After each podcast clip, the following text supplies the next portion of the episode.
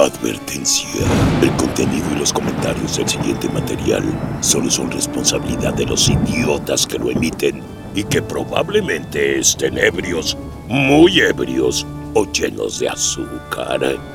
Nos deslindamos de cualquier reclamo o queja de personas ofendidas, miedosas y o muy sensibles, por lo que debe ser escuchado bajo su propia responsabilidad y riesgo.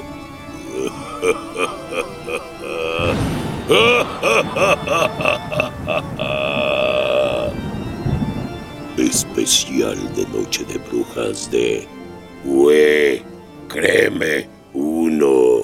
Ah, caray, eso me sonó a la voz de el narrador del Conde Pátula presentando el programa. Sí me dio miedo, güey. Sí, se me puso la piel chinita. Y no, no, no por miedo, precisamente. bueno, bienvenidos a We Créeme, el podcast donde investigamos de un tema de cultura general, nos espantamos, nos reímos y con suerte aprendemos algo. Quizá. Con suerte. ¿Cómo se encuentran el día de hoy, muchachos? Pues todo bien. Muy esta bien, nochecita, esta nochecita que no me Macabrosa se antoja. ¿no? Hacer este especial Sí. Con estas historias que tanto nos han mandado como, como anécdotas personales. Yo soy José Luis. Yo soy Neftali. Y yo soy Alama.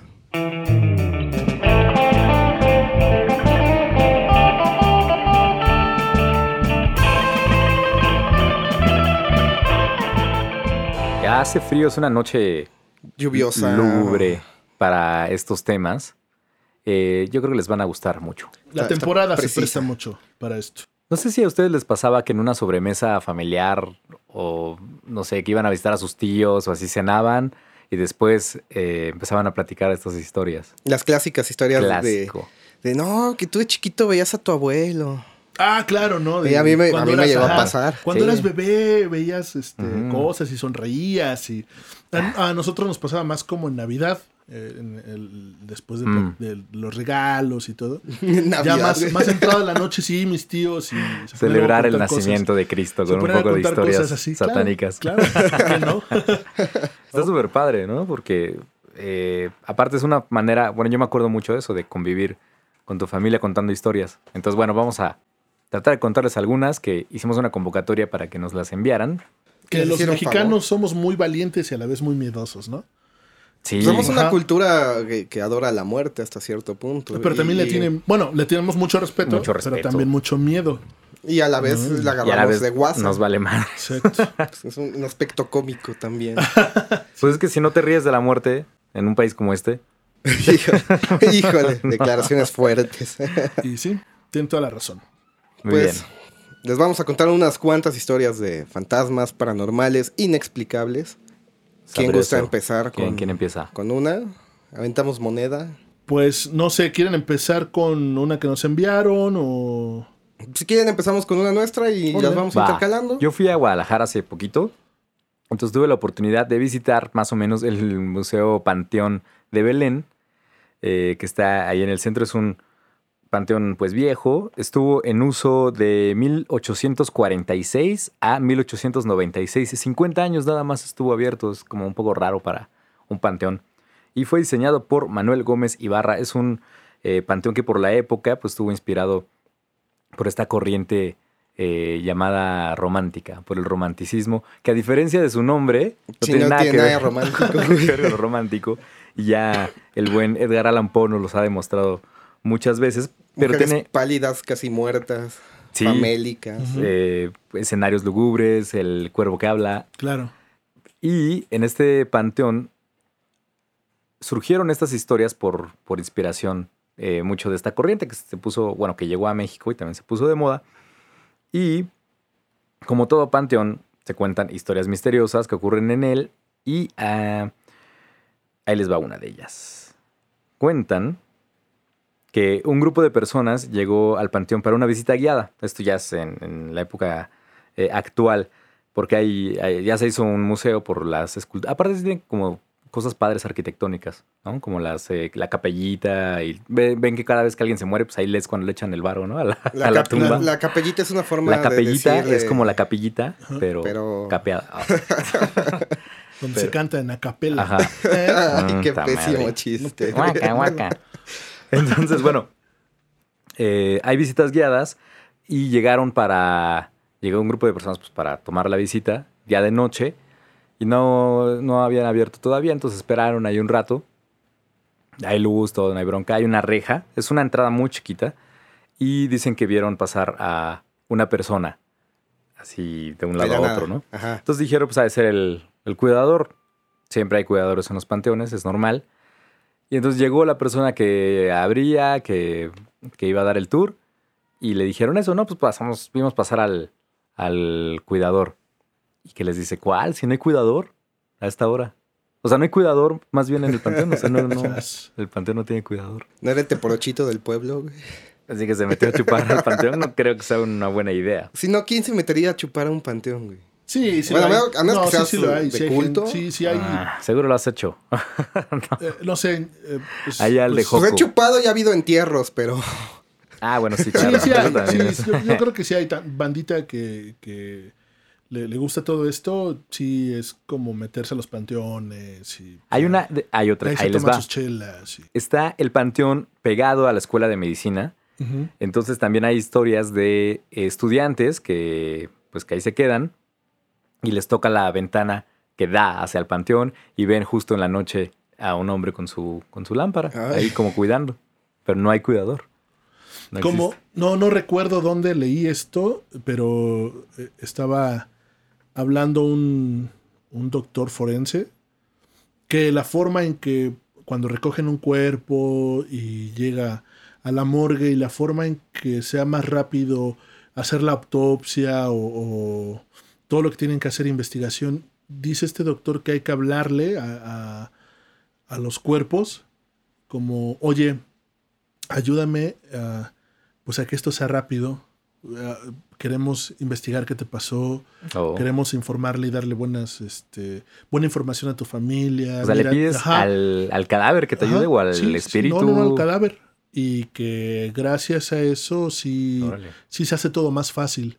Creo que es una historia que circula por internet. Probablemente lo leí así. No se me hace Ajá. tampoco tan, tan incongruente, pero porque pues también hay como, como este tipo de tradiciones ¿no? que, se, que se manejan en la, en la morgue. Y la gente que llega a trabajar allá y nos está escuchando, pues también estaría Que interesante que nos cuente si hay algún tipo de, de- de pasos a seguir, porque no, no se me hace tan, tan inhumano, de hecho hasta se me hace muy bonito el, el estar hablando al cadáver y, y decirle, oye, mira, no sabemos qué te pasó, queremos investigar, este, ayúdanos. A ver, ¿no? carnal, me quiero ir ¿qué temprano. tal, no? Entonces creo que hasta aflojan, aflojan las manos y ya puedes como moverlo, no, no sé. No, órale, ¿qué tal, Sí, eh? sí.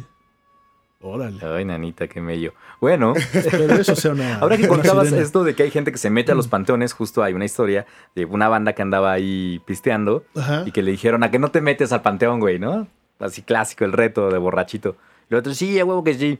Entonces, bueno, se saltó y que como prueba iba a clavar eh, un clavo, valga la redundancia, hasta el fondo del panteón para Ajá. que después fueran a comprobar que sí había entrado hasta el fondo, ¿no? Ajá. Así súper oscuro.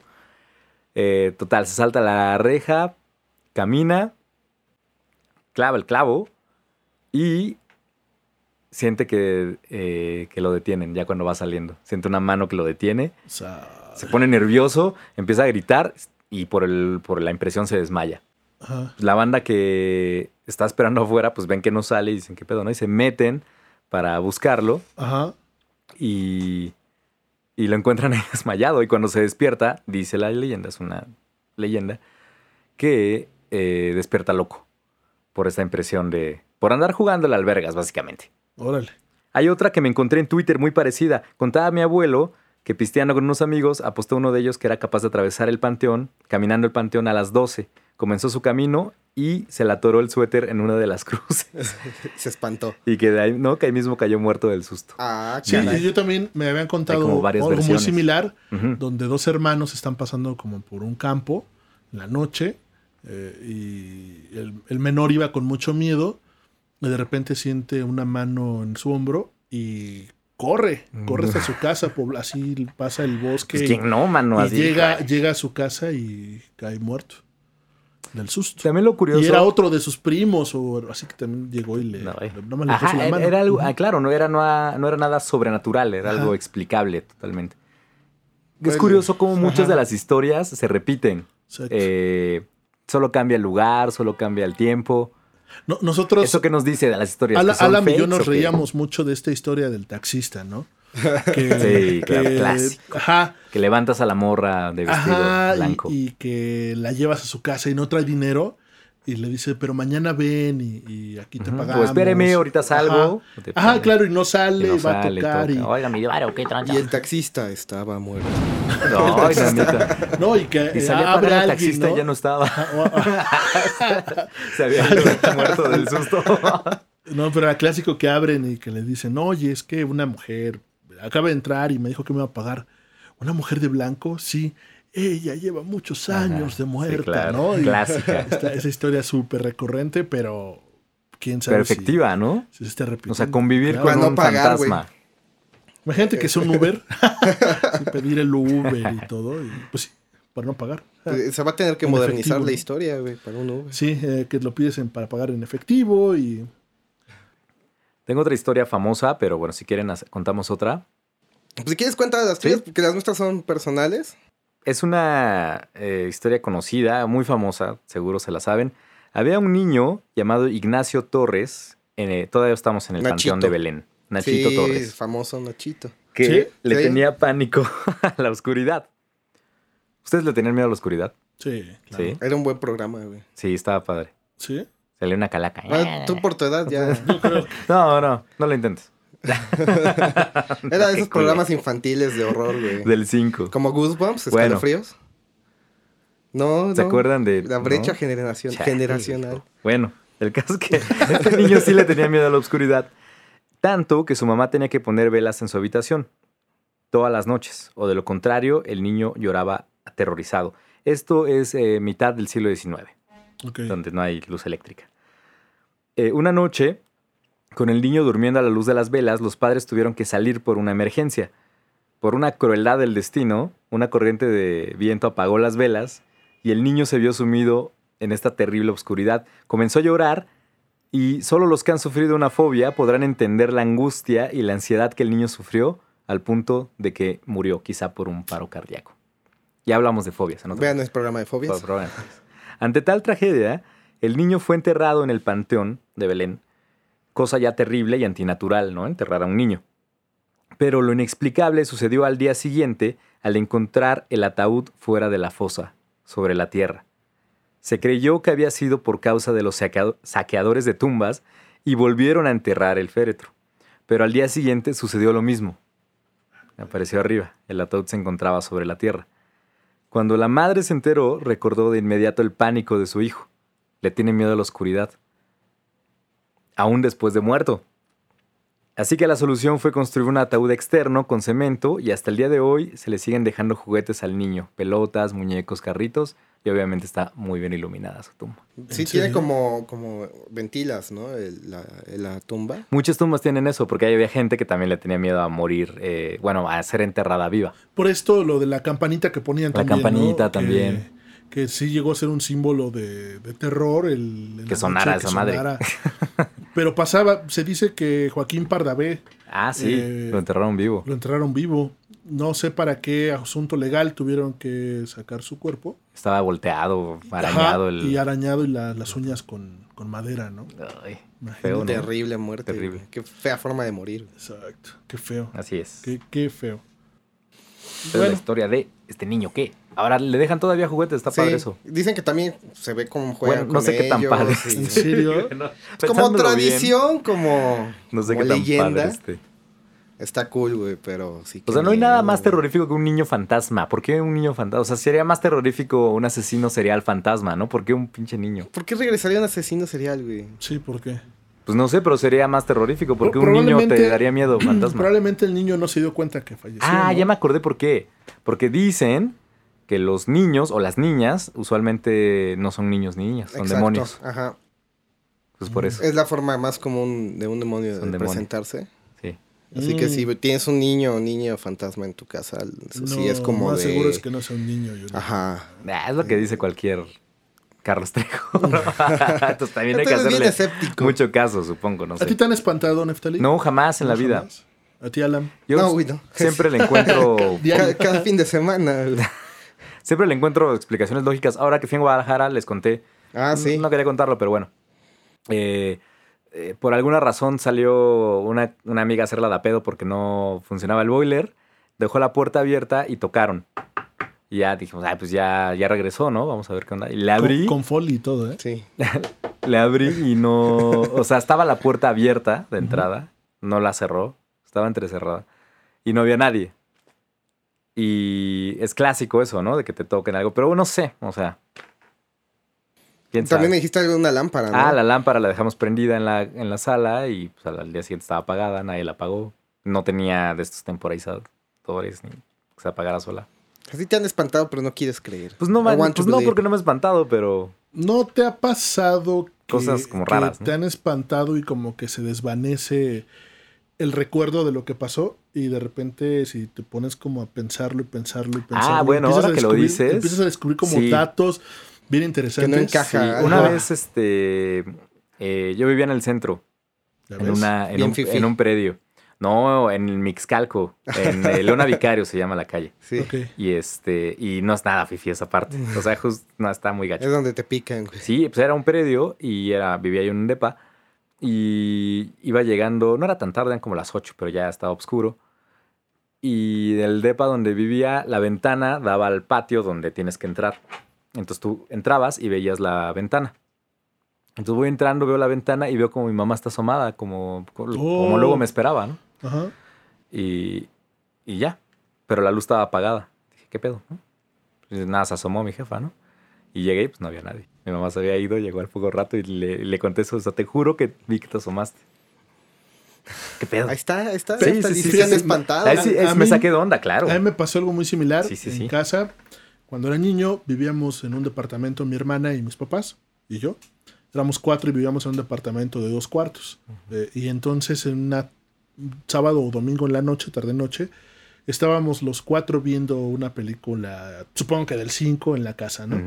Y de repente voy al cuarto donde está apagado, voy a prender la luz y veo la ventana, es un departamento, vivo, en- vivo en un edificio, y veo primer piso, y veo la ventana y veo una señora asomada, y cuando lo veo, se mueve. Pero esta ventana daba hacia el estacionamiento de los carros, no hay forma de que hubiera un pasillo donde subirse, o sea, Mm. y me acuerdo haber regresado bien espantado de, de- a- a- a- con mis papás. Y, y ya. O sea, no pasó más, no, no me generó un trauma, no nada. Y muchos años creí que era un invento de mi imaginación. Y hasta recordarlo así era como, como algo que igual no había pasado. Pero si le sigo indagando en mi memoria, sí veo hasta la cara y la forma de la cara de la señora que estaba asomada a la ventana de, de O sea, podrías hacer un retrato hablado. Probablemente sí. Qué loco. Pero, pero, pero es lo que te decía de ¿Has los visto a esta recuerdos mujer en tus sueños? de los recuerdos ese, que se desvanecen. Y el Fíjate. taxista estaba muerto. Eh, en algún momento, ah, cuando recién me casé, con, así con Arleta, eh, ella tenía un trabajo en el sistema colectivo del transporte del metro. Y, y tenía que entrar al 20 para las 5, Mm. ¿no? Con las taquilleras y las supervisoras, entonces, pues teníamos que ir, salirnos muy temprano de aquí de la casa, de la casa, perdón, y veníamos aquí a Miscuac, a, a- con patriotismo, la línea 12.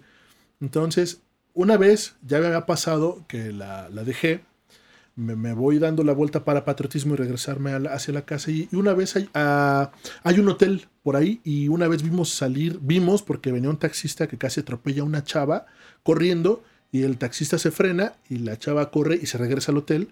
Y pues, estaba como drogada, ¿no? Entonces, ya había pasado alguna vez eso, ese tipo de, de incidente. ¿Por qué digo una vez?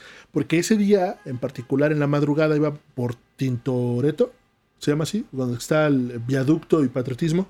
Eh, San Antonio. Ajá, bueno, viaducto y, patriotismo.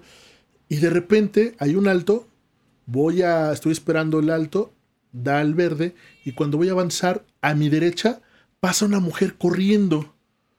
Y la veo atravesarse patriotismo hacia la otra acera, o sea, de viaducto hacia patriotismo hacia la otra acera, y sigue corriendo. Y yo entonces yo avanzo Y sigue corriendo, sigue corriendo. O sea, hasta- pero iba paralela a ti, al coche. ¿O cómo? Ah, no, yo ya la estaba viendo de mi lado izquierdo hacia adelante. Ah, hacia adelante, ok. Yo, pasó al lado del carro, Ajá. cambia verde, pasó corriendo al lado del carro y se cambia de acera y se va corriendo. Entonces yo sigo avanzando, dije, así como, pues qué loca.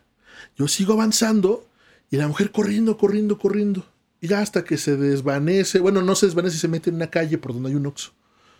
Y ya, yo seguí, qué loca. Llego a la casa y empiezo a recordar el incidente y empiezo a recordar que tenía eh, este, sus brazos y sus piernas muy largas. Largas, largas y largos.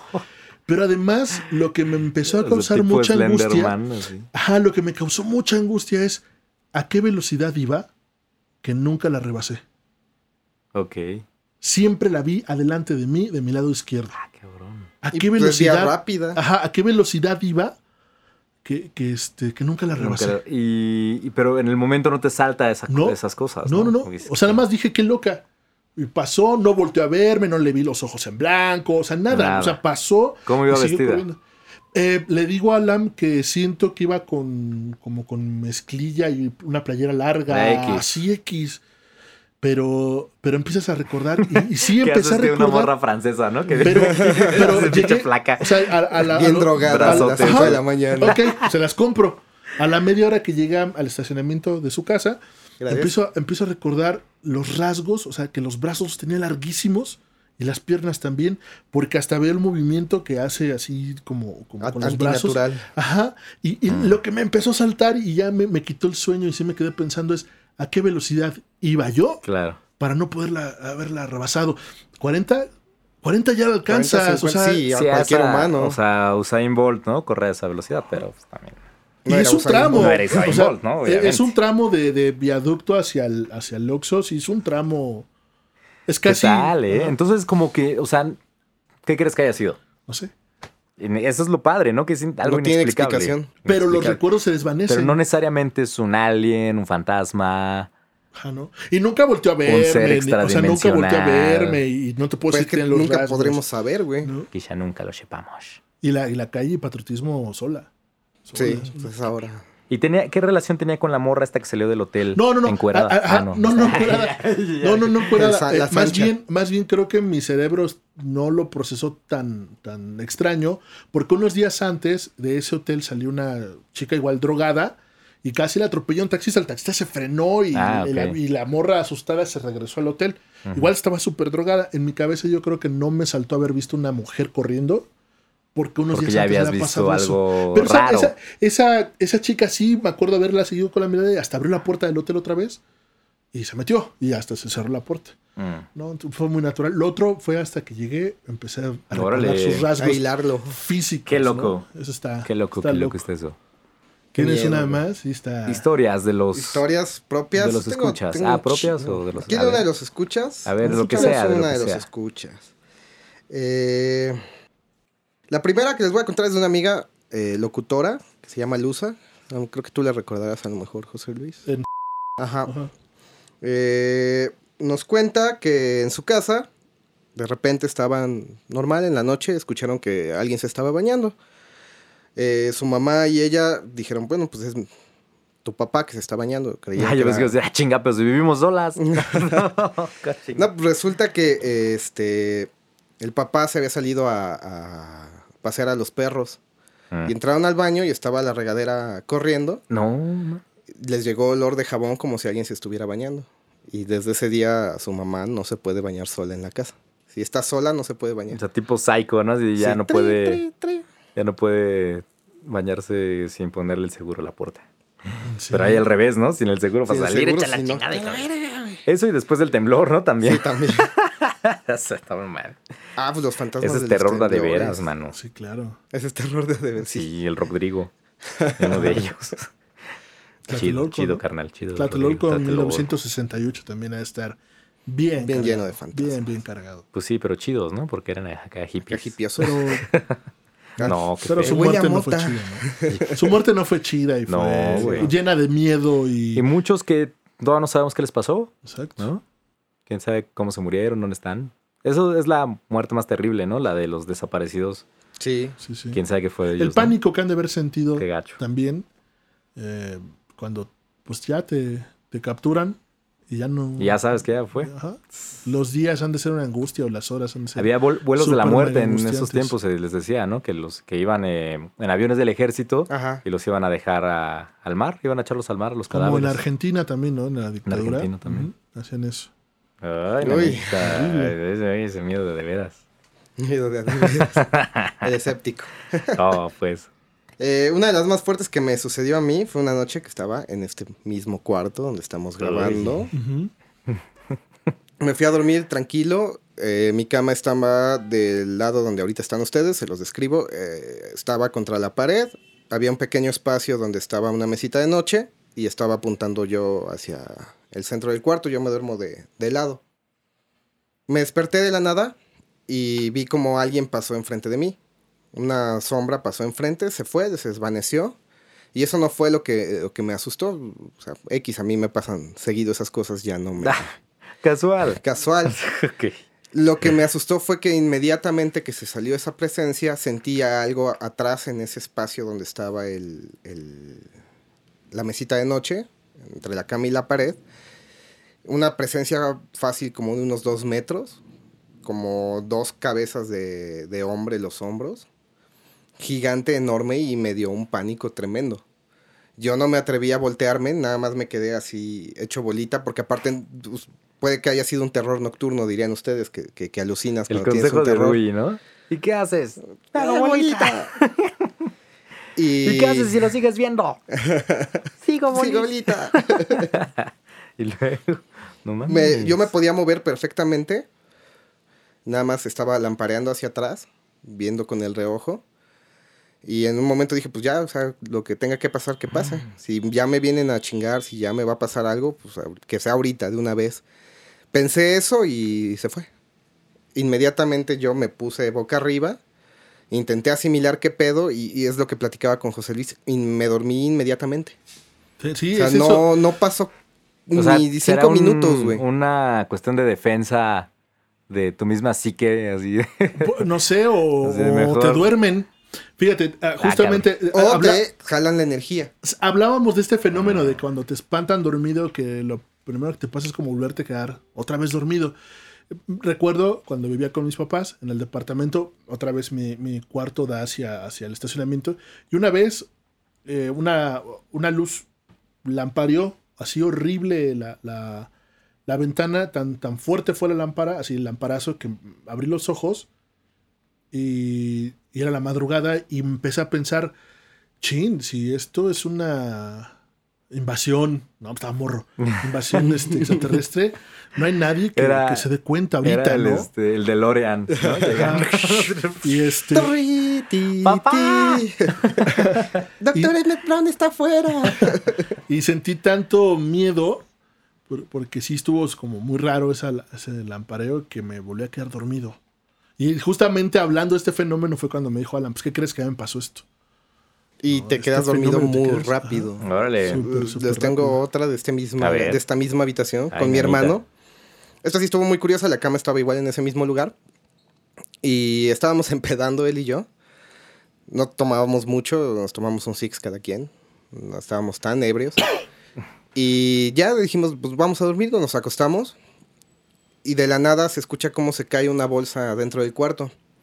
No había bolsas en, en- que estuvieran flojas o sueltas. Todas las habíamos echado en el bote de basura. Inmediatamente que pasa eso, escuchamos unos pasos que salen de la habitación. Ok. Bajan las escaleras y escuchamos cómo se abre la puerta de la cocina. No inventes. Ahí quedó. Comparamos notas. Dije, oye, güey, ¿escuchaste esto? Sí, que escuchaste. Yo tal, tal, no, pues sí. Y escuchamos exactamente lo mismo. Lo curioso de esto es que al día siguiente le dan una mala noticia. Bueno, se entera de algo. Luego, luego, eh, despertando. No fue un fallecimiento, no fue nada. Fue algo con su actual novia. Le había hecho ahí una treta. Mm. Y fue lo curioso que no sé si nos vinieron a avisar, si fue la misma energía que traíamos. Neftalí tiene Claro. cara de escéptico.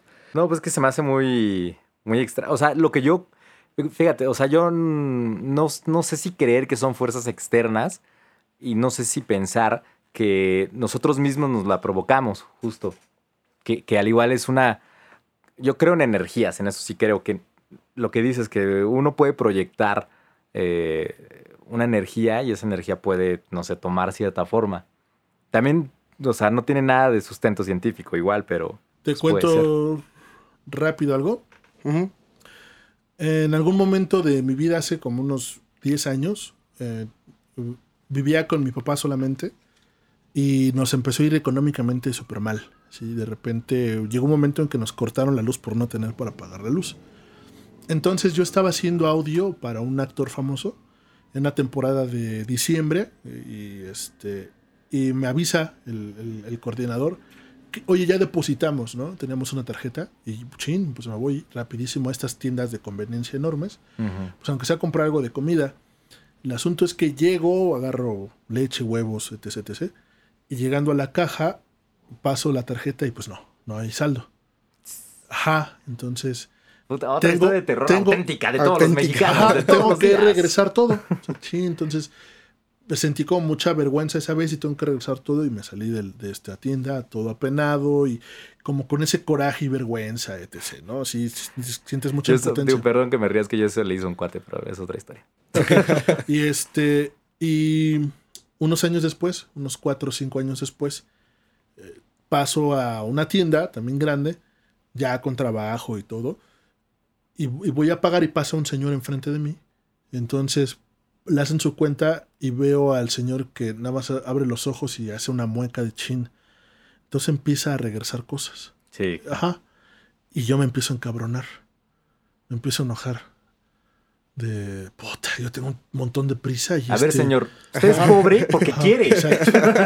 Exacto. Y La pobreza no es un chiste. atrás, no, me empecé a enojar, sí, sí. sinceramente. Y a mi espalda. Porque escucho- dices, puta, van a tener que cancelar, Ah, sí, un yo traigo prisa, ni traía prisa, ¿no? Y que, la verdad. La yo- ansiedad yo- de vivir en ciudad. Ajá, yo estaba enojado. Y así ay, ahorita a que, Claro. que le cancelan. y Otro día eso. más en la bella Ciudad de México. y una persona atrás, un hombre, así normal, ni siquiera diferente, me dice, es más humillante tener que dejar todo por no tener dinero, ¿no crees? Y No volteo a verlo, el tipo se me queda viendo con la, con la papada, la, la frente en su, Así en como su pecho. y me Juzgando, estaba acusador. mirando de- así fijo. Ah, Sí, sí, sí. Y entonces eh, agarro mis cosas, paso. Y yo sentí la sensación horrible. Volteaba a verlo y el tipo me siguió mirando así. Y ya me salí de la tienda Oh, todo ansioso.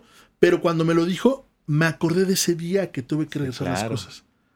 Le dijiste, me conoce algo. me Pero tanteo". sentí horrible. Llegué y le platicé a mi esposa, me pasó esto y esto, ¿no?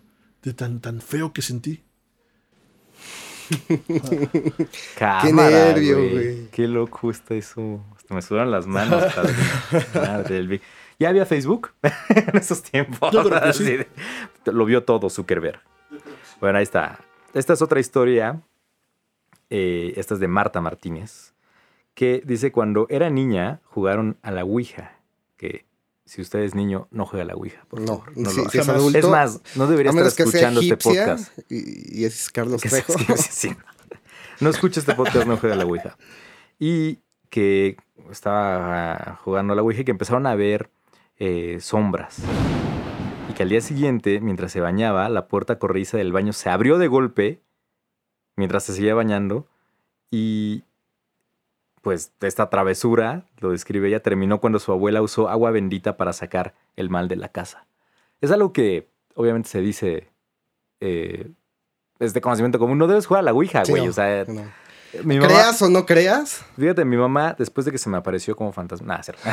mi mamá me, siempre me, me ha dicho, eh, desde que era chiquito, no te metas en lo que no entiendes, en lo que no conoces.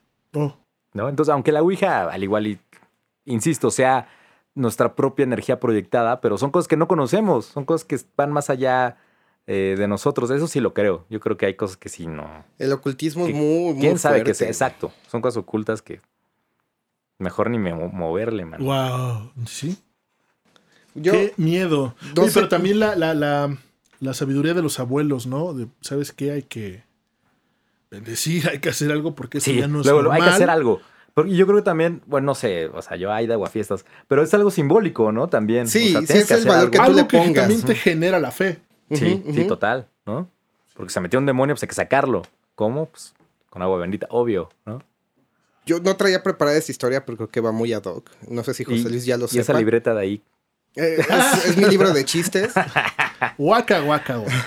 Si vieron Joker, entenderán esa O sea, tú solo me invitaste para burlarme, para burlarte de mí. Tú eres, tú eres una mala persona, Neftal. Sí, sí lo eres. Solo nos Por hiciste llevar la este contraria. podcast para llevarnos la Que le contraria. das la contra de todo. Al fin. No sé si a ti ya te conté alguna vez, José Luis, que yo estudié con un santero. Una Me época. has hecho comentarios y... Yo estudié con un sarte- santero en una época que, que yo estaba muy mal. Un sartrero. Sartrero. O sea, estudiaron a Eh, Sartre. sí, a, a Ah, Jean-Paul. Sartre. Ajá, Jean-Paul Sartre. Muy bien. Y eh, no. este, yo estudié con, con un santero una temporada porque yo tenía un problema de que absorbía mucho energía de otras personas. Ajá. Si tú te sentías mal, yo hacía tu problema mío y lo intentaba solucionar. Ah. Y si tú me deseabas un mal, me afectaba muy rápido. O sea, no eras vampiro energético. energético. Yo, al contrario, a mí me afectan, me afectaban sí, mucho. Sí, sí, sí, era la... Yo cuando lo conocí estaba muy así. Sí adoptaba tus broncas. Órale. Ajá. Sí, ¿Cómo se serio, dice? Muy aprensivo. ¿Se dice? Se podría hacer, sí. Y estuve trabajando, que será unos cuatro o cinco meses con él, energías, me estuvo enseñando. Nunca me enseñó santería. Sí, me dijo, no, jamás de abajo nada, porque entras y, es como la mafia, güey, ya no sales. Ah, órale. O sea, era como. No sé, perdona mi ignorancia, como magia buena, digamos. Eh, Mm. Protectiva. Ok, pero sí eran Como una energía protección, sí, de buena, energía. blanca, no sé. Y en una ocasión estábamos en su casa trabajando y me dijo, ahora sí te voy a enseñar qué pedo con, con lo de abajo. No te voy a enseñar a usarlo. Así un pinche pedazo cayó. Checa. Y, y esa vez no me dio miedo, no me asusté. Creo que lo que dice José Luis, no alcancé a asimilarlo. Me dijo, voy a dejar que entren en mí. Y en ese momento sentí como el cuarto se puso pesado y empecé a sentir como un calor, medio sofocante. No estoy diciendo, yo no creo que el infierno sea, sea caliente o que los demonios estén asociados con, con el calor. Pero sentí calor en el cuarto, lo sentí pesado y vi cómo físicamente él empezó a cambiar. Cómo se le empezaron a, a alargar los brazos, los rasgos de la cara se le hicieron mucho más filosos. Me empezó a hablar en una voz que no era la suya. O sea, de Gren, el duende verde de Casi, Ultimate Spider-Man. sí, Norman Osborn a duende verde. La duende verde. ¡Pedo! Y ya duró, no sé, no duró mucho, a mí se me hizo eterno, pero sé, sé que fue rápido. Regresó otra vez normal y me dijo, ahí está. Entonces, si tú quieres meterte en este pedo, estas son las cosas que, que vas a tener que ver. Fuck. Y a él mismo le llegaban encargos no físicos, en sueños, que tenía que llevar a, a alguien allá abajo. Oh. Así le decía él. Uh, Por, es una especie de, de paga por, por manejar este tipo de energía. Un día mi hermano me contó que, que vio a uno, creo que en el metro, este, que, que igual ya saben que vienen todos de blanco, ¿es correcto? Y que traen como collares y que, que los collares se le movían solos, así, se le, o sea, así todos enredados. Como que empezaban a moverse así, no sé. no El sé. santerismo es muy fuerte. Sí, sí, sí, sí, sí, sí. La Pues yo, yo conozco una persona que por... Él me lo contó así y, y también no sé qué tanto sea choro, qué tanto no, pero que iba también en el metro y una persona se baja en la estación y una persona lo alcanza y le dijo, oye, vete a hacer una limpia. En verdad te están trabajando y, y ya van sobre tu vida. ¿eh?". O sea, pero una persona X así le dijo a otra. No, a, a esta persona que me contó. ¿no? Ah, pero no la conocía. ni vamos, nada. a, decir- vamos a decir mi tío. Ok. Ajá, entonces, que no lo conocía. Y le dijo, Y lo- oye, oye, traes vete algo. a hacer una limpia, pero ya. Así, corre porque están Sí. sobre tu vida. Y no le hizo Ah, o caso. sea, no le hizo caso. Creo que, que le contó a alguien y sí medio hicieron como un trabajillo, pero después tuvo un accidente así enorme y, y no volvió a quedar igual. Lo- le mutilaron una parte de su cuerpo. No, él- no murió. pero- no, no, pero él ya había unos días antes había recibido esa advertencia. Ok. Fue un cobro por ahí. Pero sí, No- no le alguien se le tocó todo, pero- nada más y dijo, oye, vete a hacer una limpia, están sobre tu vida, pero ya hazlo, hazme caso. Y, ah, sí, claro. Y Ok. O sea, no es como de, oye, güey, esto es una limpia porque estás bien salado, mano, ¿no? Así de. No, de que se- tú sea, traes algo te- ahí o sea, de te- energía. Te, echaron algo feo. exacto. Uf, ah, qué miedo, güey. De hecho, este, mi maestro vino a limpiar la casa y todo. Sí. güey. O sea, yo Me soy enseñó- escéptico, pero si llega un güey y me dice eso, se chinga, me voy al zócalo. Oye, mano. Sí, no, sí, o sea, sí. ¿a quién tienes que acudir cuando pasa eso? ¿Al mercado de Sonora? Sí, brujas. ¿Brujas? Ay, no, qué pinche miedo. Para el siguiente capítulo yo les voy a contar algo que le pasó a la familia de mi esposa Y también todo lo que tuvieron que hacer para solucionarlo. Está bastante larga la historia. Por intenso, hoy, padrino. Ay, Dios mío. Pero, pero en verdad, o sea, hicieron muchas cosas y, y- y me lo- además son, su- mis suegros son personas súper sinceras. Y no, no creo que me estén mintiendo ni los cuatro cuando me están platicando. ¿Qué tal? Ay, nanita. Sí, está, está bastante, bastante fuerte. ¿Y este Alex está ahí? ¿No? Alex, Sí. po- podemos abrir un portal y ¿Aló, traerlo si quieren. ¿En serio? A ver, espera. ¿Podemos? a- Aguanten. ¿Qué, qué pedo? ¿Cómo estás, Alam? ¿Qué hubo? Neftalí, ¿Qué José tranza? Luis, ¿cómo están, carnales? Yo no. Bien ebrios. Leve. No, no, no mamen, lo- los amo, güey. ¿Por qué invitaron a un fan? Su podcast, güey, es la ley, cabrones. Los escucho todos los días. No tenemos tantos capítulos. No, ya en serio, ya en serio. Ok, les voy a contar una historia eh, real. Real guiño, real guiño. paranormal. eh, no sé si es paranormal, pero realmente no encuentro una explicación correcta a lo que me sucedió ese día. Todo empezó. La neta estaba con el pinche Alan, güey. Estábamos acá. Un domingo, ¿no? Que me invitaste a tu casa. Un domingo. No, no, es, es que fue ¿Es antes. otra? O sea, es, es otra. O sea, Ajá. ok. Ok, es que hay dos contexto. versiones. Hay dos versiones. Hay dos Eh, versiones. Y yo les voy a contar justamente la primera vez que tuve eh, un acercamiento con lo paranormal. Porque Alam, para mí, es una persona que trabaja energías. Y yo, como escéptico, no, no conozco a nadie que trabaje energías. Y justamente no creo en nada, nada de ese estilo. Para mí se me hace una charada. Y para mí, eh, totalmente es fake. Pero ese día, o más bien el día siguiente, descubrí que, que realmente sí existe todo este desmadre. Porque, por ejemplo, yo estaba con Alam eh, una noche normal echando las, las chelukis y le dije, güey, Alam, neta, no te creo que manejes energías, no te creo que todo esto exista y fuck you. O sea, eres mi hermano y todo, fuck you. No menos mal que Y es me, hermano. me Bueno. dijo como de, güey, no, neta, no sabes con lo que te estás metiendo, pero si neta quieres saber qué onda, yo puedo ayudarte o motivar a que suceda Te algo. dijo fuck you, no le yo importa. dije, ah, ok, chinga tu madre, lo vas a hacer. Va, va, pasó ese día, normal, eh, estuvimos echando la chela, X. Día siguiente, domingo. Yo estaba eh, ya solo en mi, casa, me fui a dormir, normal, tranquilo. Me dormí sin ningún problema. Y de repente, pon tú a eso de las 3 de la mañana, eh, yo en sueños empiezo a escuchar un sonido súper raro, súper creepy, que neta me... O sea, es, es algo sup- súper cabrón, porque empecé a escuchar... vo- Voy a imitar este sonido aquí en vivo. Va- o sea, va a ser como el... O sea, me puso la piel chinita. güey. Eso, eso escuché. Yo, yo soñando. miedo, De güey. repente me desperté. Me desperté y dije, güey, ¿qué pedo? ¿Qué está pasando? Y me encontré a mí mismo sentado en la cabecera de mi cama. O sea, o sea, obviamente cuando uno se va a dormir, pu- no, o sea, se duerme todo acostado, o sea, normal. Pero yo me desperté y estaba sentado 90 grados escuchando mi, o sea, cuando me desperté yo, yo era el que estaba emitiendo ese sonido. O sea, ¿qué pedo? O sea, cabrón, no mames. Y, y de repente, o sea, antes de despertar empecé a sentir cómo yo me estaba saliendo de mi cuerpo. O sea, sé que suena, suena fake, pero, pero neta, yo como Leve. escéptico, mm, o sea, no puede ser posible. Entonces empecé a sentir cómo me estaba saliendo de mi cuerpo. Justamente fue lo que detonó para que me despertara y, y resulta que cuando yo estaba despierto en 90 grados, escuchando mi propia respiración, así con sonido de cerdo, la televisión estaba prendida.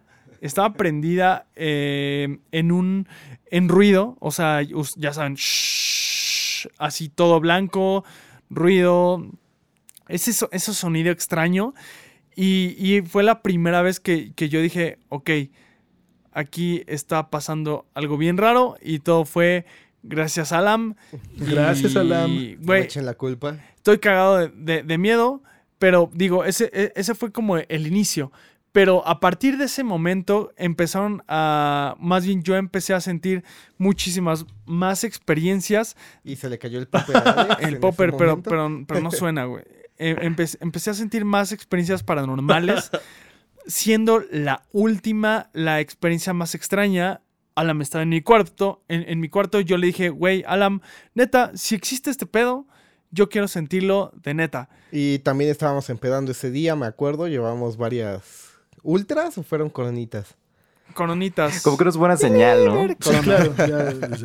El chupe. Bueno, y, y justamente, o sea, aquí ya fue el momento clímax. O sea, desde el inicio hasta este último punto, yo creo que pasaron dos años, más o menos. Más o menos, sí. de- desde la primera experiencia.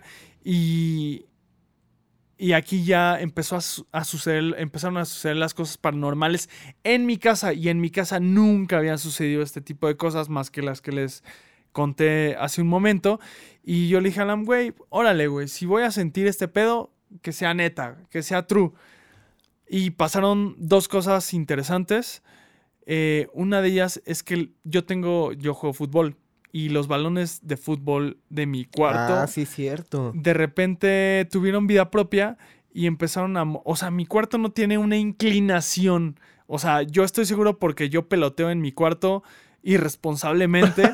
peloteo en mi cuarto y es como de, Peloteo. "Güey, no mames. Y Irresponsablemente. que... ¿Cómo chingados mi balón de fútbol del número 5 se va a mover eh, con, con libre albedrío, güey? A- aparte me acuerdo perfectamente que estaba encima de, de, De unas mi- de mi mochilas. maleta. Ajá, de- de mi tu maleta. maleta.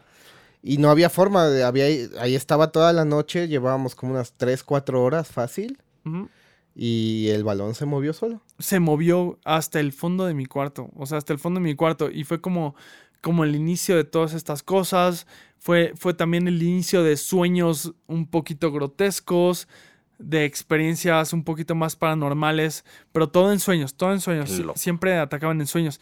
Pero lo que yo más destaco eh, y sé que no me van a creer, todos los que me están escuchando no me van a creer, y menos yo porque soy escéptico. Güey, créeme. Güey, güey, güey, güey. No. ca- Ni más. O sea, Neftalí. ¿Qué pedo? O sea, ¿Qué? Neftalí. Créeme, cabrón. Nel. O sea, güey, o sea, Nel. va, va a sonar bien loco, pero la neta, yo lo que vi con los ojos cerrados, o sea, yo cerré los ojos y veía. Y veía lo que estaba sucediendo a tiempo real con ojos cerrados. Es como si tuviera un sexto O sea, como sentido. Bran. Que en apar- Game of aparte fue un ejercicio que hicimos de, de cognición extrasensorial, llamemos. Ajá, y yo la neta no creo en esas cosas, güey. O, o Neftalí, ¿Qué pedo? ¿tú crees en eso? La neta sí, güey. No, Neta, la, yo a ver, lo, conta- a ver, lo- lo Neftalí, creo todo. eh, lo pongo a ver. ¿Tú crees De- en de- eso? totalmente, debe existir. Obvios. No, no mames, Neftalí no es cierto, Sí, güey. Obvio, Es neta, no, güey, yo creo. A ver, tú, José Luis. Vas, No, yo José sí Luis. creo. Estoy sorprendido de que hayas viajado en el tiempo. Ya, güey. No, aquí. no, no, ya, neta. Ah, no, en serio, te lo juro.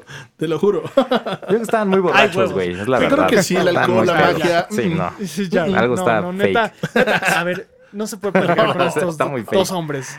No se puede, no se puede, es imposible. Nadie ya, me... ya sácalos Oh. del podcast. ya. Ya, ya, es más, voy a hacer mi propio podcast. Con juegos de azar y mujerzuelas. Bueno, Burgo, no, neta sí, güey.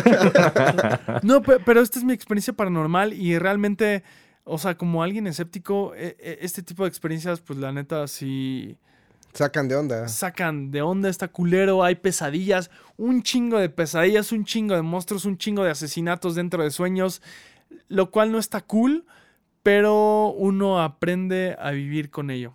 Y creo que eso es lo interesante. Sí, así de hecho, es. también te acuerdas cuando tuvimos un sueño compartido, ¿no? La libertad. Que, que yo soñé que estábamos en un barco. Estaba muy joven, yo también soñé que estaba en un barco. Este, teníamos que unos 15, 16 años 15, más o 15, menos. 15.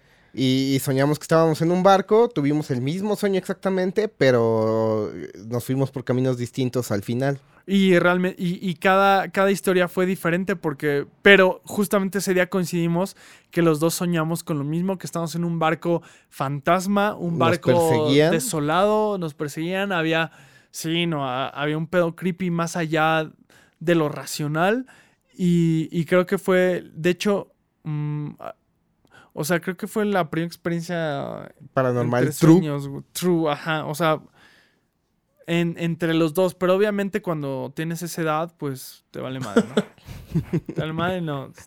Todo da Pues sí. igual. Bueno, pues ese fue mi hermano Alejandro compartiéndonos una experiencia. ¿Nos quieres dar redes sociales que te sigan? Sí, arroba Alejandro-Jaco en Twitter e Instagram. Ya me pueden seguir y van a encontrar cosas bien cagadas. Entonces, De la América. de la- del AVE, del Paris Saint Germain, No, no lo sigan. videojuegos, ex influencer de videojuegos. Entonces, hay, hay, hay cosas, cosas divertidas. Hay cosas. No hay cosas turbias, güey. Hay cosas de fútbol. O sea, Más tranquilo. Antes era más divertido, pero ahora más tranquilo. Debo nutrir un poquito mis redes sociales. Pero si me quieren seguir por ahí, está súper bien. Estoy guapo, entonces. Vale, den- denle, denle, tíos. den- Da- dale, denle, tío. chavales, coño. Joder. Coño. Pero bueno, ahí, ahí se las dejo. No, no, y todas las demás gracias, historias seguro no van a ser tan buenas como la mía. Los, be- los quiero, besos. Y bueno, José Luis, Neftalí, ¿qué opinan de todo esto? Están muy ebrios. Sí, yo creo que. Muy ebrios. Alcohol, magia. explicación no gay. Sí. Sí, alcohol, magia. mm, mm, no, ma- mala combinación. Puede ser cierto, pero. Pues solito se metieron. No beban la- y manejen energías. Exacto. A ver, otra historia de nuestros queridos oyentes. Una historia de nuestros Oh, queridos sí. oyentes. Te Esta nos la varias. mandaron como anónima. Y dice así. A ¿Cómo ver. dice? Eh, mi abuelo murió. Eh, mi abuelo murió con dos años de diferencia de mi abuela. El edificio de enfrente era de cristal, con ventanales gigantes y se podía ver de departamento a departamento. Qué turbio está eso, ¿eh? Sí. Los sea, pues eso de entrada ya está creepy, de Bueno, entrada.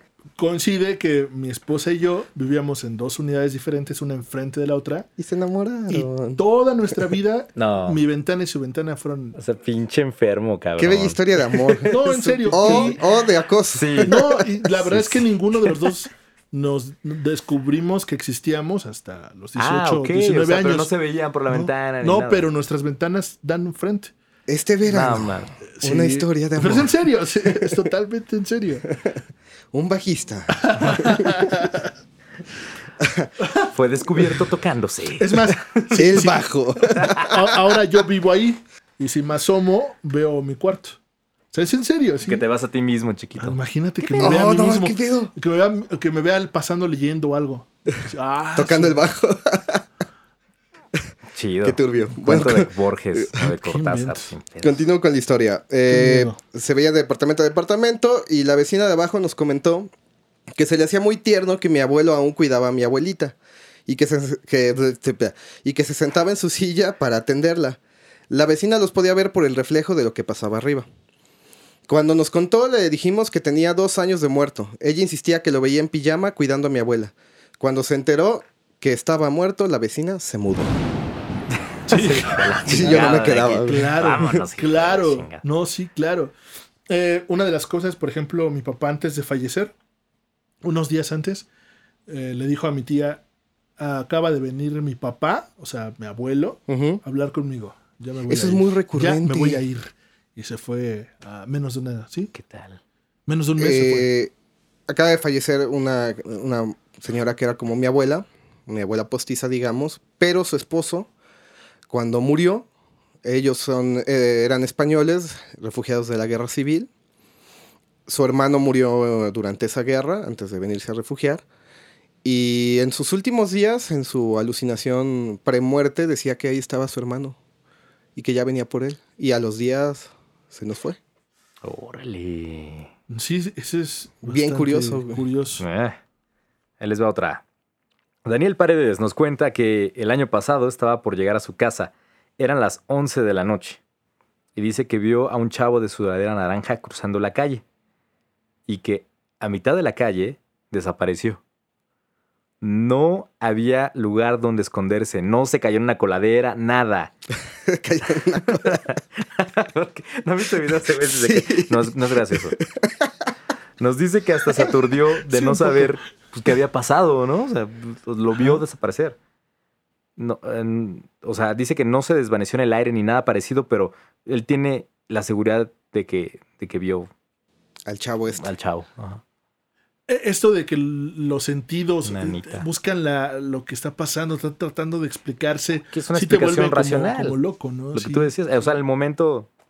Como- al igual le pasó como a ti, ¿no? Que en el momento dijo, ay, pues qué raro. Pero ya después. Ajá, lo haciendo piensas memoria y dices, "Oh, "Ay, Ah, sí, caray. estuvo Muy, muy feo. Ah, caray. ah, caray. Carla Bravo nos mandó una historia de un hospital de la Ciudad de México, cuyo nombre no vamos a mencionar por seguridad. Cuyo nombre no Hospital quiero México. recordar. Hospital. cuyo nombre no quiero recordar. Eh, en la noche hay personal que trabaja de noche. Mira. No. Qué buena redacción la mía. Quiero Oye, aclarar que yo redacté. O sea, estaría muy cabrón. Me daría mucho miedo, güey. Sí, Personal de noche trabajando de Sí, día, güey. güey. Porque imagínate. Así desvelados, todos jodidos, güey. No, muy Bueno, mal. Así laboral. llegamos nosotros a trabajar, güey. parte de este personal es la policía que se queda cuidando las áreas y otra parte es el personal de la cocina que desde la madrugada empieza a preparar la comida.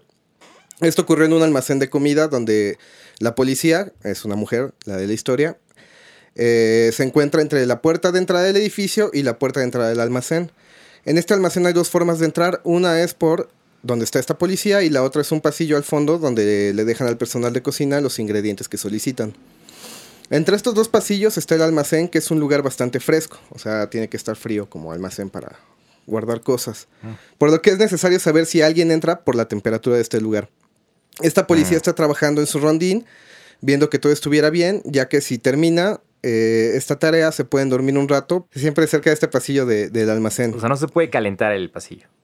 No se puede calentar el almacén. el Y no se puede quedar O solo sea, el rapidines pasillo, ahí güey. no. Prohibido. Y este no. Ok, Bueno, quién sabe. Si Ah. le das un varo a la poli, No sé. quizás sí. ok. Estaba preparando las cosas cuando se dio cuenta que había una persona caminando en el pasillo de los cocineros, cosa que se le hizo rara, pero no tanto porque pensó que quizás se les había olvidado alguna caja. Volteó para preparar su lugar para dormir cuando de pronto se da cuenta que el hombre ya no estaba en el pasillo, sino pegado en el, vili- en el vidrio dentro del almacén, cosa que pasó de la nada. Salió corriendo a pedir ayuda y la tuvieron que llevar a urgencias por la crisis nerviosa que le dio. O sea, como que atravesó la pared. Ajá, o sea, estaba en el pasillo y de repente se metió al almacén y la vio desde el vidrio. Obviamente todos corrieron al almacén a revisar y estaba completamente cerrado y el personal de cocina afirmó que nadie había entrado a esa hora por cosas. Esta policía renunció al día siguiente porque aparte, sumándole a todo esto, la única persona que tiene las llaves para entrar a esa parte del almacén a esa hora es la policía, el que cuida, Mm, ya que los de la cocina no podían entrar a esa área a menos que les diera paso. ya. Ay. Pedo, güey. Lo interesante luego de esas cosas es que sí descubren luego manos en los cristales. Mm. ¿no? Sí, de. Donde trabajamos, no sé si te ha tocado platicar con las señoras de limpieza. No. Y a mí me contaba una de ellas y la que está en, en recepción. Hay una puerta de cristal para entrar y que en la mañana tenía que llegar a limpiar la parte de abajo porque había manitas. No, Chiquitas. manitas, Sí. además. Que encontraban manitas. Qué miedo. A, a mí me contaba el velador. Ajá. pues, eh, que. No, eh, el- uno de los exguardias que estaba bien feo porque les pusieron cámaras. Y en Ajá. la parte de, de recepción hay un caballito de madera. Ah, sí, sí. Y sí. una vez por la No. cámara vio cómo estaba meciéndose. Qué Ajá. pinche miedo. Sí, sí, sí. Qué miedo.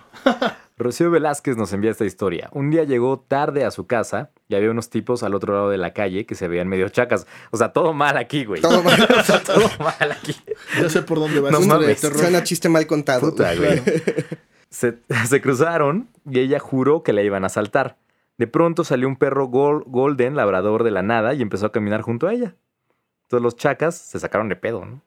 Y ella pensó que el can estaba perdido o, o algo, ¿no? Y pensó en adoptarlo eh, por, por el acto de tirarle paro, pero justo en la esquina de su casa se dio la vuelta y se fue. O sea, era un perro fantasma. No, era un perro angelito, güey. Un perro, sí, no, qué paro, ¿no? Bueno, también pasa Paro, güey. que, que la gente que es muy devota, así, no sé, eh, no me acuerdo qué santo, San Charbel, creo. eh, ¿San que, qué, Chabelo? San San Charbel, San todavía no se ha muerto y ni se morirá, güey. que llega, santo. lo, luego ven pasar a esta persona acompañada. Oye, la otra vez te vi eh, llegando a, la, a, la- a tu casa, ibas acompañada con alguien. Ya ni me acerqué para... Porque Ah. venías como con alguien, ¿no? Y siempre hay alguien y... que es como los que desaniman Que te- a que te asalten, por ejemplo. Ah. De hecho, en las leyendas mexicanas hay una historia de unos perros, que son dos perros, uno negro y uno blanco. Si se te aparece el negro, te, te va a pasar algo malo. Y si se aparece el blanco, te, te va a cuidar. Entonces sí, está siempre curioso. chingando al negro. Como siempre. siempre. Como siempre en Te esta- va a robar el negro. este país. Claro. Sí, claro. Puta madre. Hasta en eso somos. Esta historia nos la mandó Armando Guerrero. Está un poquito extensa, así que se las voy a resumir. Mejor Dice- nada más cuéntanos la historia, por favor. Dice que cuando su hermana tenía como 12, 13 años, veía a una niña en su casa. Ya, fin.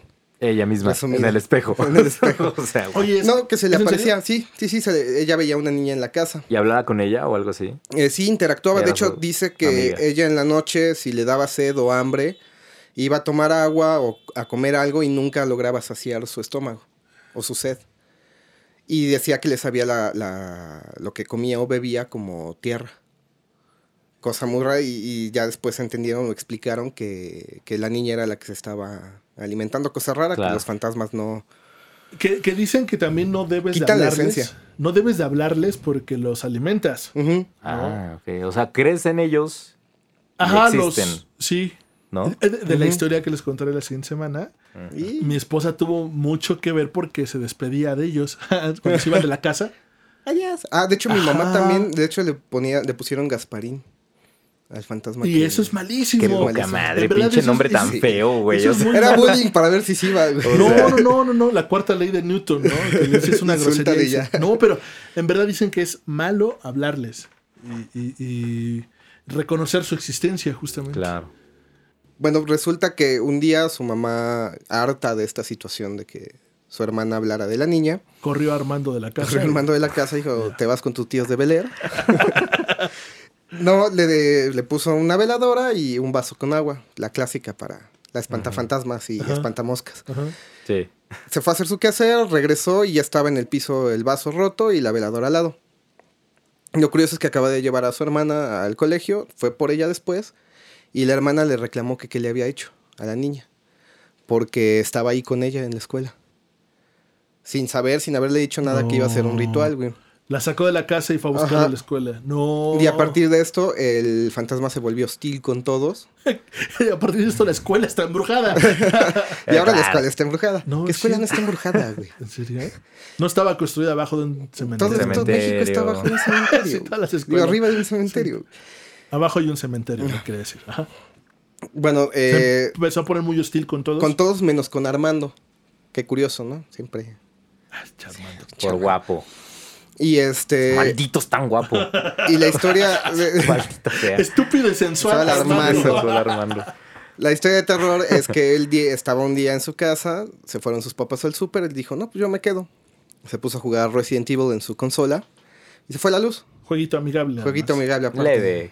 ¿Cuál Family era? friendly. No, no, no me especificó cuál era. Pero por la ¿Importa, época debe haber sido dos o tres. Dos o tres. Sí, claro. Y este. Las gráficas. Se fue la luz y él procedió a la clásica apagar este, los reguladores, switches, sistemas. todo. Ujú. Reinícialo. Ajá, claro.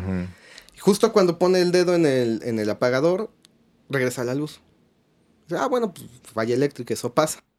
Va, se vuelve a sentar para jugar, seguir jugando Resident. y O sea, ¡pum, si- procedes a poner tu dedo en el Eh, apagador. apagador, este regresará la luz. Eh, Se volvió a ir la luz y cuenta que afuera hay un pasillo donde había uno de esos focos que, tiene, que tienes que jalar, que hacen clic. clic. Y Mm. estaba muy alto el foco y su mamá y su hermana no alcanzaban a, a- a jalarlo, entonces tenía un palito de esos de, de cortina con las que jalas la- las persianas. Y justo en medio, bueno, está justo en medio el palito de dos vasijas de, de porcelana. Entonces él escucha claramente cómo son el clic. Y el palito dice que siempre que lo movían, pegaba, con los con, la- con las vasijitas. Y son, escuchaba el clink, clink, clink. Se le hizo raro, salió. Y en el fondo había unas escaleras y un cuarto con piso de madera. Escuchó un ta ta ta ta ta. Y cómo se cerraba la puerta del cuarto de su hermana. No, no es cierto. Para No, esto, no es cierto. adentro del cuarto escuchó pasos y ruidos. Y ya se sacó de pedo. No sabía qué onda y ahí termina su historia de terror. Después este, llega su hermana, perdón, y le dice, es que la niña quería jugar contigo y tú no quisiste. Sin haberles contado nada. Y ya procedió a contarles su historia. O, o sea, ¿qué tuvo que haber hecho? ¿Seguirla? No, pues O sea, nada, inventes, ¡Qué miedo! Qué, ¡Qué miedo! Si no, ahí, ahí mejor ni moverle. No, no, no. Qué miedo. Qué miedo, efectivamente. Y el escéptico de Neftalí está... Está un Joder. poquito perturbado. Ya no va a querer grabar aquí, güey, porque... merga. Qué miedo la historia de Armando, definitivamente. Bueno, Eh, sí, haremos sí. otra segunda parte porque me quedé con una, que es una historia clásica.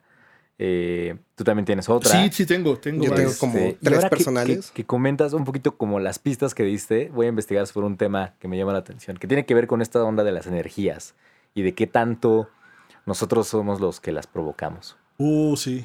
Sí. El fenómeno de poltergeist. Un po sí, claro, un poquillo. Sí, sí, sí, sí, tiene que ver con eso. Ok. Y es lo que te recomiendan, que no les hables, porque las reconoces y les das fuerza. Como con tus compañeros de trabajo, güey. Sí, sí, yo aplico esa, por eso ignoro a todos. sí, sí. Ya no existen. Fácil. Como a los perros. Ah, qué No, chingada. Pues bueno, ese fue el primer especial de Noche de Brujas. Mándenos sus historias. Queremos escuchar. Seguro tienen historias bien, bien interesantes. Si se han ido a, a un leer. cementerio a chupar, también cuéntenos. chupar alcohol, no queremos saber. Si se han echado un rapidín en un hospital, que es algo muy común, me han dicho. Sí, En verdad, la gente que trabaja en los hospitales ha- ha también han de tener historias Sí. impresionantes. De rapidines. de fantasmines. de Ah, ok, fantasmines. Pues cuéntanos sus historias. la ¿Cuáles son las, nuestras redes? Yo conozco Alan? a varias. Pues todo, todo- todo tiene que ver, güey. Todo tiene sentido. ¿Te das cuenta? Pues ¿Nuestras fue- redes, Alan? Ah, nuestras redes. Yo porque siempre digo las redes. Porque eres bueno para decir las redes. Eh, nuestras redes son Facebook, Instagram y YouTube. Como, güey, créeme podcast. Nos pueden escuchar. Buscar. Ah, déjame molestar a José Luis.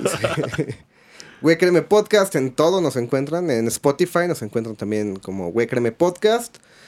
Y en iBox, pero cuidado con el acento porque nos dimos cuenta que hay ahí una, una pequeña... Un mistake. Sí. Cu- Culpa del becario. Culpa de producción. Páguenle a la gente que, hace- que les ayuda, por favor. Esas son las consecuencias. Pero sí, coméntenos. Queremos escuchar lo que tienen que decir. También es eh, muy importante para nosotros. Pues Ah, sí. muchas gracias. Yo soy José Luis, An- Antes de cerrar, el Dímelo. acento está en la segunda E En de Créeme E. por, por un error de dedo. becario. Entonces, ah, güey, acento Créeme en la segunda E Ajá. para que nos encuentren. Yo soy José Luis, con acento en la E. Yo soy Neftalí. Y yo fui a la... Muchas gracias.